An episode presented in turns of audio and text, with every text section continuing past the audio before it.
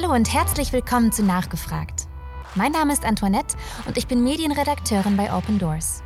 Richtig schön, dass du heute eingeschaltet hast. Ich hoffe, du hattest ein wunderschönes Weihnachtsfest und bist vielleicht gerade dabei, dich von dem ganzen Trubel zu erholen. Heute wollen wir einen Blick in ein Land werfen, in dem Weihnachten kaum eine Rolle spielt. Laos. Ein Land mit unberührter Natur, zahlreichen Tempeln und alten Traditionen. Laos ist ein hauptsächlich buddhistisches Land und ist von traditionellem Geisterglauben geprägt. Aus diesem Grund wird dort auch Weihnachten nicht gefeiert. Wie es unseren wenigen Geschwistern in Laos geht, wird mir gleich JM berichten. Er arbeitet mit den Kirchen in Laos zusammen und kann uns einen guten Einblick in das Land und das Leben der Christen dort geben. Schön, dass du da bist, JM. Ich freue mich, hier zu sein. Vielen Dank für die Einladung. Könntest du uns zu Beginn einen kleinen Einblick geben, wie die Situation in Laos ist? Uh, Laos ist eines der fünf verbliebenen kommunistischen Länder der Welt. Wir haben noch China, Nordkorea, Vietnam und Kuba, wenn ich mich nicht irre. Laos ist außerdem von fünf Ländern umgeben von Myanmar, Kambodscha, Vietnam, Thailand und China. Und das macht sie abhängig von ausländischer Hilfe. Korruption ist in der Regierung sehr weit verbreitet. Der laotische Kip, die Währung in Laos, ist seit der Pandemie immer schwächer geworden. Die Inflation ist sehr hoch.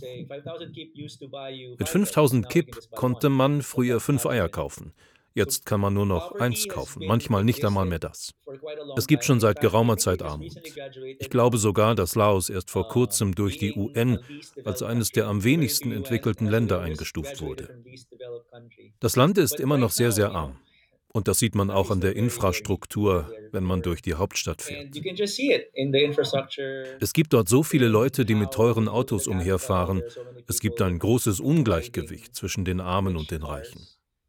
Wie man so schön sagt, die Armen werden ärmer, die Reichen werden reicher.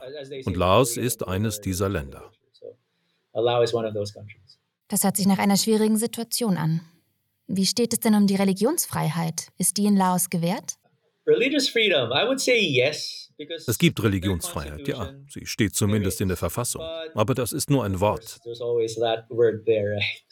Das gilt besonders für Christen in entlegenen Gebieten, wie man so sagt, die Herrschaft des Königs hört am Dorftor auf. Wenn also die Dorfgemeinschaft hauptsächlich animistisch ist und wir definieren Animisten als diejenigen, die noch an Geister glauben, die noch Opfer darbringen, dann wird die Verfassung nicht greifen. Denn sie folgen ihrem traditionellen Glauben, dem Animismus. Because what they follow is their traditional beliefs, and that is again animism. Wie gestaltet sich denn unter diesen Voraussetzungen das Kirchenleben in Laos? Müssen die Menschen heimlich Gottesdienst feiern? Es gibt Orte, in denen das der Fall ist, wo man sich nicht wirklich frei treffen kann. Aber wenn an einem Ort, selbst wenn er sehr abgelegen ist, die Christen eine Mehrheit bilden, dann können sie ihren Glauben frei ausleben.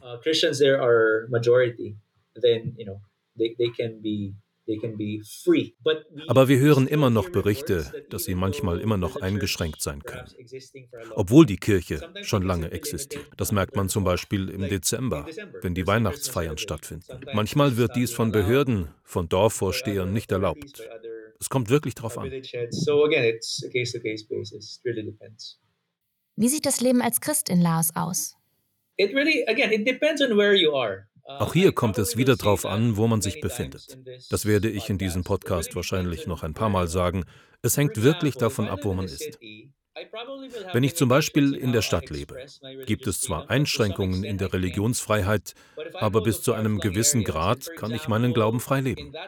Kommt man allerdings in entlegene Gebiete und ist dort zum Beispiel der einzige Christ, dann ist das Leben mit Sicherheit eingeschränkter als das der Menschen, die in der Stadt leben. Wenn ich sage eingeschränkt, dann kann das verschiedene Formen annehmen. Es gibt keine allgemeingültige Beschreibung davon, was ein Christ Tag für Tag erlebt. Manche treffen sich im Geheimen und uh, können sich nicht als Kirche zu erkennen geben. Es kann bedeuten, dass ihr Eigentum uh, zerstört wird, wenn man herausfindet, dass sie Christen sind. Denn du musst verstehen, wenn man in einem Dorf lebt, in dem die Menschen an Geister glauben und plötzlich glaubt man selbst aber an Jesus und an einen anderen Geist, den Heiligen Geist, dann werden sich die Dorfbewohner die einen anderen Geist verehren, auf jeden Fall von diesem neuen, mächtigeren Geist bedroht fühlen. will definitely be threatened by this new, more powerful spirit. Und so können sie den Christen entweder das Leben sehr schwer machen oder sie einfach aus dem Dorf werfen. Das passiert auch. Also Wir hören das immer wieder, dass sich andere religiöse Gruppen vom christlichen Glauben bedroht fühlen und daraus Verfolgung resultiert. Aber gibt es noch andere Akteure, von denen Christen in Laos Verfolgung zu befürchten haben? Um, die Dorfbewohner arbeiten in der Regel mit den örtlichen Behörden zusammen. Manchmal melden die Dorfbewohner den Behörden, dass es eine Störung gibt, dass es eine Gruppe von Menschen gibt, die die Harmonie in der Gemeinschaft stören. Auch die lokalen Behörden können zu Verfolgern der Christen werden. Also Aber normalerweise ist es ein Tandem zwischen den Behörden und den Dorfbewohnern. Ein anderer Aspekt der Gemeinschaft oder eine andere Gruppe, die auch zu Verfolgern werden kann, ist die Familie. Es gibt zum Beispiel Berichte, dass ein Ehemann sich von seiner Frau hat scheiden lassen, nur weil die Frau Christin geworden ist. Hast du vielleicht noch eine beispielhafte Geschichte darüber, wie Verfolgung aussehen kann? Es gibt eine ganze Reihe von Geschichten. Im Oktober letzten Jahres wurde ein Kirchenleiter wegen seines Glaubens getötet. Dieser Pastor, der Leiter der Kirche, wurde bereits inhaftiert, bevor die Pandemie begann. Es gab viele Situationen, in denen die örtlichen Behörden ihn unter Druck setzten, seinen Glauben zu verleugnen, und einmal, genauer gesagt am 20. Oktober, sahen Augenzeugen, wie ein Pickup-Truck diesen Kirchenleiter abholte. Er wurde als vermisst gemeldet und drei Tage später tot aufgefunden. An seinem Körper gab es sichtbare Zeichen der Folter, Narben. Man glaubt daher, dass er wegen seines Glaubens getötet wurde. Gab es wirklich eine Untersuchung, um zu klären, wer das getan hat? Nicht wirklich, weil die Familie Angst hatte, dass bei genauerer Untersuchung die Verfolgung vielleicht stärker werden könnte.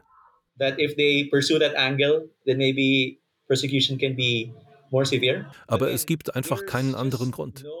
Und wir mussten bei der Veröffentlichung dieser Nachricht wirklich sehr vorsichtig sein. So etwas gab es in den letzten 20 Jahren nicht mehr. Und so habe ich Leute gefragt, ich habe Experten gefragt und ich habe sogar die Hauptkirche, die laotische evangelische Kirche, die LEC, gefragt, was sie darüber denken. Und fast alle glauben, dass dies mit Verfolgung zu tun hat. Aber das ist wirklich ein extremes Beispiel. Und es hat auch Auswirkungen auf die nahegelegenen Gebiete, in denen sich der Vorfall ereignet hat. Von welchen Auswirkungen sprechen wir da? Als sie diese Nachricht hörten, bekamen auch Christen aus den umliegenden Dörfern Angst. Und zwar nicht nur in dieser Provinz, sondern auch in anderen Provinzen. Es geht um etwas Großes, nämlich darum, dass man für seinen Glauben getötet wird. Aus dem eigenen Dorf vertrieben zu werden, ist im Leben eines laotischen Christen ganz normal. Insbesondere wenn man an einem Ort lebt, an dem es nur wenige Christen gibt. Aber jetzt werden sie für ihren Glauben getötet. Das ist schon was. Das kann man wohl sagen. Zeigt sich Gewalt auch in anderen Formen?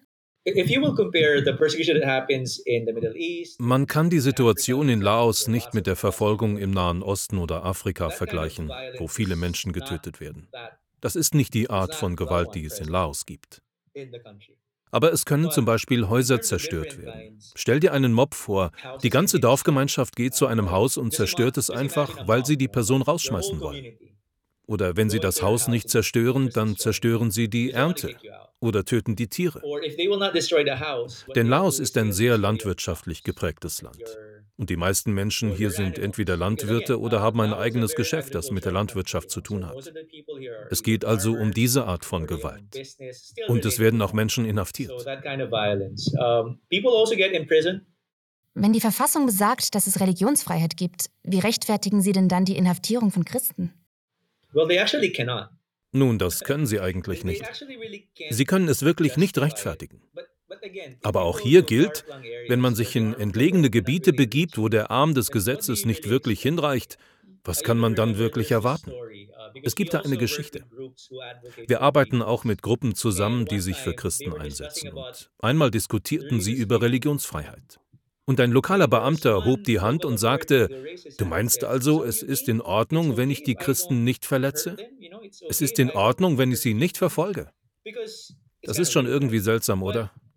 Aber es ist der Job dieses Mannes, die Christen zu verfolgen. Denn sie können als Störung der Harmonie des Dorfes angesehen werden, weil sie einen anderen Geist anbeten, oder sie werden als jemand angesehen, der einen fremden Glauben hat. Es geht außerdem auch um Kontrolle. Wenn es also einen Dorfanführer gibt und er oder sie kann das Wachstum der Christen nicht kontrollieren, dann wirft das ein schlechtes Licht auf ihn. Also muss er etwas dagegen tun. Würdest du sagen, dass man in Laos einen allgemeinen Trend zu mehr Gewalt gegen Christen beobachten kann? Ich würde sagen ja. Und der Grund, warum ich das sage, ist, dass wir das Wachstum der Christen in verschiedenen Teilen des Landes sehen können. Und ich ziehe meinen Hut vor der evangelischen Kirche, der LEC. Denn ihre Ausrichtung ist auf die Gründung von Gemeinden und die Weitergabe des Evangeliums ausgerichtet.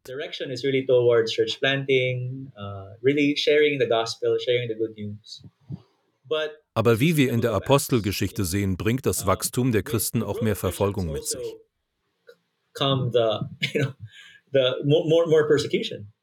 In gewisser Weise bin ich erleichtert. Ich bin nicht glücklich darüber, dass die Menschen verfolgt werden, aber ein Teil von mir freut sich. Weil das, was vor 2000 Jahren mit der Kirche geschah, dasselbe ist, was jetzt in Laos geschieht. Während die Kirche wächst, wird sie auch verfolgt.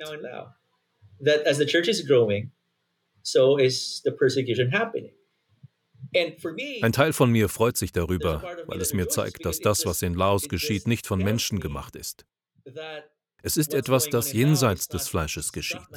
Es ist etwas, das im Geist stattfindet. Uh,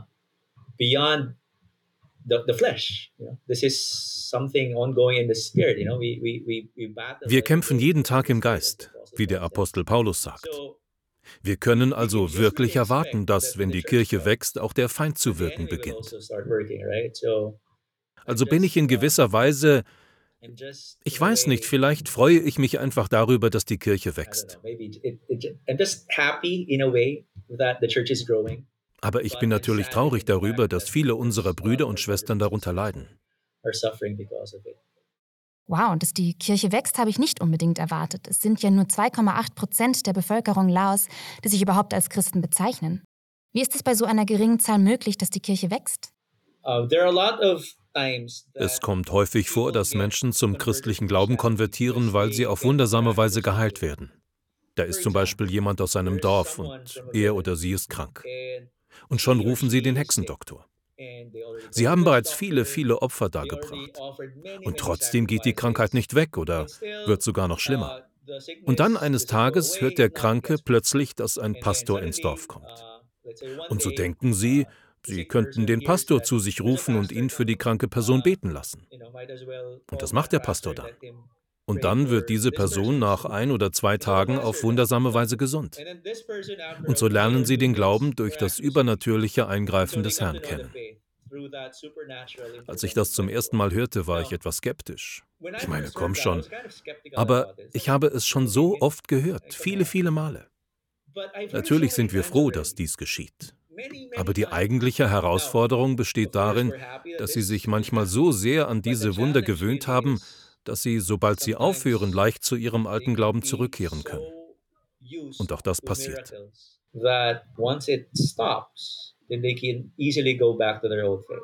Welchen Einfluss hat die Verfolgung auf ihre Treue? Nun, es gibt immer zwei Seiten der Medaille. Es gibt Menschen, die ihren Glauben aufgrund von zu viel Druck aufgeben. Aber es gibt auch diejenigen, die trotz aller Widrigkeiten gegen sie treu bleiben.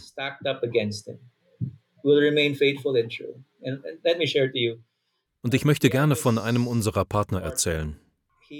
Er war ein sehr schlechter Mensch. Und das ist vielleicht sogar noch eine Untertreibung. Er prügelte sich, er war ein Säufer. Er war einfach kein guter Mensch.